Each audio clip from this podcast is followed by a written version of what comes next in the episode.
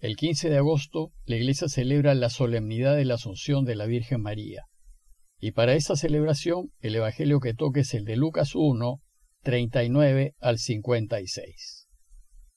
En aquellos días se levantó María y se fue con prontitud a la región montañosa, a una ciudad de Judá.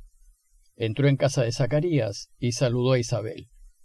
Y sucedió que cuando oyó Isabel el saludo de María, saltó de gozo el niño en su seno, e Isabel quedó llena de Espíritu Santo, y exclamando con gran voz dijo, Bendita tú entre las mujeres, y bendito el fruto de tu seno. ¿Y de dónde a mí que la madre de mi Señor venga a mí? Porque apenas llegó a mis oídos la voz de tu saludo, saltó de gozo el niño en mi seno. Feliz la que ha creído que se cumplirán las cosas que le fueron dichas de parte del Señor. Y dijo María, Engrandece mi alma al Señor y mi espíritu se alegre en Dios mi Salvador, porque ha puesto los ojos en la humildad de su esclava.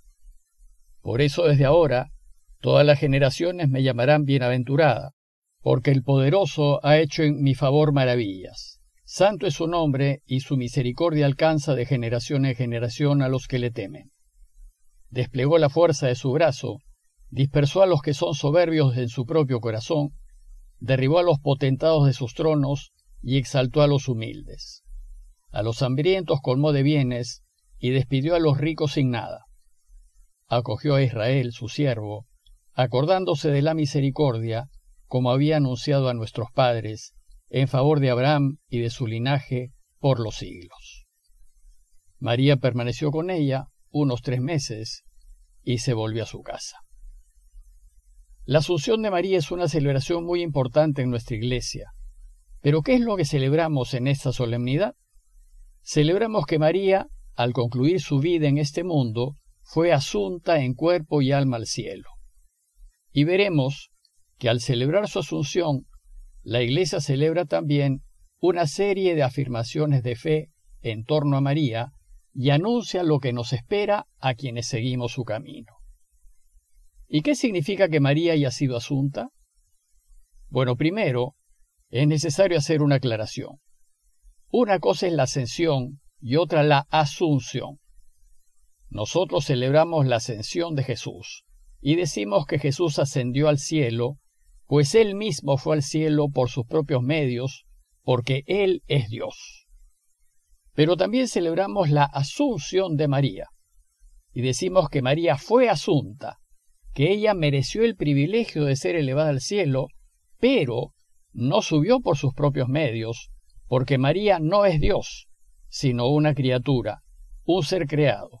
Ella pues fue asunta al cielo por Dios. Pero ¿y por qué motivo María fue asunta? Porque lo que se dice de María es consecuencia de lo que primero se dice de Jesús. La buena noticia que estamos llamados a anunciar al mundo es la buena noticia de Jesús. Y los evangelios nos hablan de Jesús. Él es el personaje central y principal, y de él afirmamos que es verdadero Dios y verdadero hombre. Pero esta buena noticia tiene consecuencias directas en María, la madre de Jesús. Y cuando la Iglesia llegó a la certeza de fe de que Jesús no sólo fue perfecto y verdadero hombre, sino también, y a la vez, perfecto y verdadero Dios, entonces la reflexión teológica pudo decir algunas cosas más acerca de María. Es claro, en los Evangelios, que María fue la madre del perfecto y verdadero hombre que fue Jesús. Pero, si resulta que la Iglesia afirma que Jesús es Dios, entonces debemos concluir que María, por ser la madre de Jesús, es también la madre de Dios. Bueno, pues a esta conclusión llegó toda la cristiandad en el concilio de Éfeso del año 431. Y en ese entonces la cristiandad no estaba dividida. En Éfeso, la Iglesia definió para toda la cristiandad que María es Teotocos, que significa la que dio a luz a Dios. Y toda la cristiandad estuvo de acuerdo. Y desde entonces los cristianos afirmaron que si María es la madre de Jesús, entonces es la Madre de Dios. Pero afirmar que Jesús es Dios trajo otras consecuencias para María. Por ejemplo, si Jesús es Dios, entonces María tiene que ser inmaculada. Lo que afirma nuestra fe es que los primeros hombres, cuando tuvieron que elegir por Dios o contra Dios, es decir, elegir hacer lo que él quería o elegir hacer lo que él no quería, los hombres eligieron libremente hacer lo que Dios no quería. A esta decisión inicial se le llama pecado original. Y con esta decisión inicial perdieron la posibilidad de ser totalmente felices. Esta primera decisión fue tan crucial para la humanidad que pasó, si se puede decir, a formar parte o a incorporarse en su ADN espiritual. Y por eso afirmamos que todos nacemos con pecado original. Todos nacemos con una tendencia a elegir hacer lo que Dios no quiere. Ahora bien, inmaculada quiere decir sin mancha, y decir que María es inmaculada es decir que ella nació de parto natural, pero limpia, es decir, sin huellas del pecado original. Ella fue preservada de la tendencia que tenemos a elegir el mal.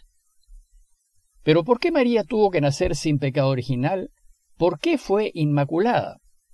Porque ella tuvo a Dios en su seno, y Dios no puede estar en contacto con el pecado. Y si afirmamos que Jesús es Dios, el seno que lo llevó desde su concepción hasta su nacimiento tuvo que estar sin mancha, libre de todo pecado, incluyendo el original. Es decir, si el contenido es puro, el continente tiene que estar puro. Luego, si Jesús es Dios, María tiene que ser inmaculada. Asimismo, porque Jesús es Dios, decimos otras cosas de María, como por ejemplo que es virgen, pues su virginidad habla de su pureza. Y si Jesús es Dios, decimos que fue hijo único, que no tuvo hermanos. Como ven, todo lo que celebramos de María es consecuencia de lo que afirmamos de Jesús. Pero aún no hemos respondido a la pregunta de hoy. ¿Y por qué María tuvo que ser asunta? Resulta que nuestra fe afirma que la muerte vino por el pecado, pero no nos referimos a la muerte física por la que todos los seres biológicos sin excepción concluiremos nuestra vida en este mundo, pues la concluyó Jesús y también la concluyó María.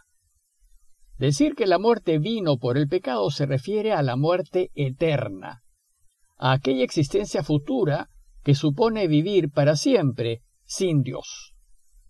Lo dice con claridad Pablo en Romanos 5:12.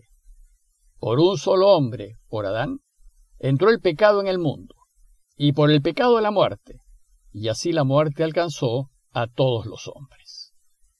Pero la muerte de los que viven sin pecado se entiende como un irse a dormir, porque en realidad en la otra vida vivirán, pero vivirán para siempre con Dios. Entonces, como María nació sin pecado original, la Iglesia no habla de su muerte, sino de su dormición, y afirma que María no murió, sino que se durmió. Y dormirse es la expresión que usaban los cristianos para referirse al paso de este mundo al Padre.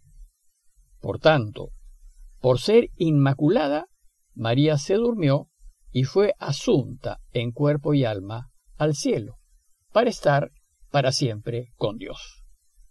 Pues la consecuencia de estar sin pecado es participar directamente del cielo. Por eso en la tradición católica no existe la sepultura de María. Como ven, afirmar que Jesús es Dios ha llevado a la reflexión teológica de la Iglesia a afirmar varias cosas de María, que es inmaculada, que es virgen y que fue asunta al cielo. Todas estas afirmaciones reflejan la extraordinaria grandeza de María y reconocen su cercanía a Dios y por tanto su capacidad de interceder por nosotros ante Él. El relato de hoy es acerca de la visitación de María a su pariente Isabel, y nos lo propone la Iglesia para ayudarnos a reflexionar en estas afirmaciones de fe acerca de María.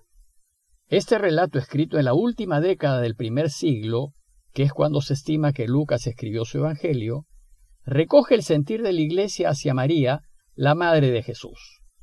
Dice el texto que su pariente Isabel se llenó del Espíritu Santo y exclamó con voz fuerte, Bendita tú entre las mujeres, y bendito el fruto de tu vientre. El Espíritu Santo hace decir a Isabel que María es bendita entre todas las mujeres. Pues como dijimos al inicio, la Iglesia reconoce a María como la más grande mujer creada por Dios, y es bendita porque el fruto de su vientre es bendito, es decir, porque Jesús es Dios. Luego Isabel dice, ¿Y quién soy yo para que me visite la madre de mi Señor?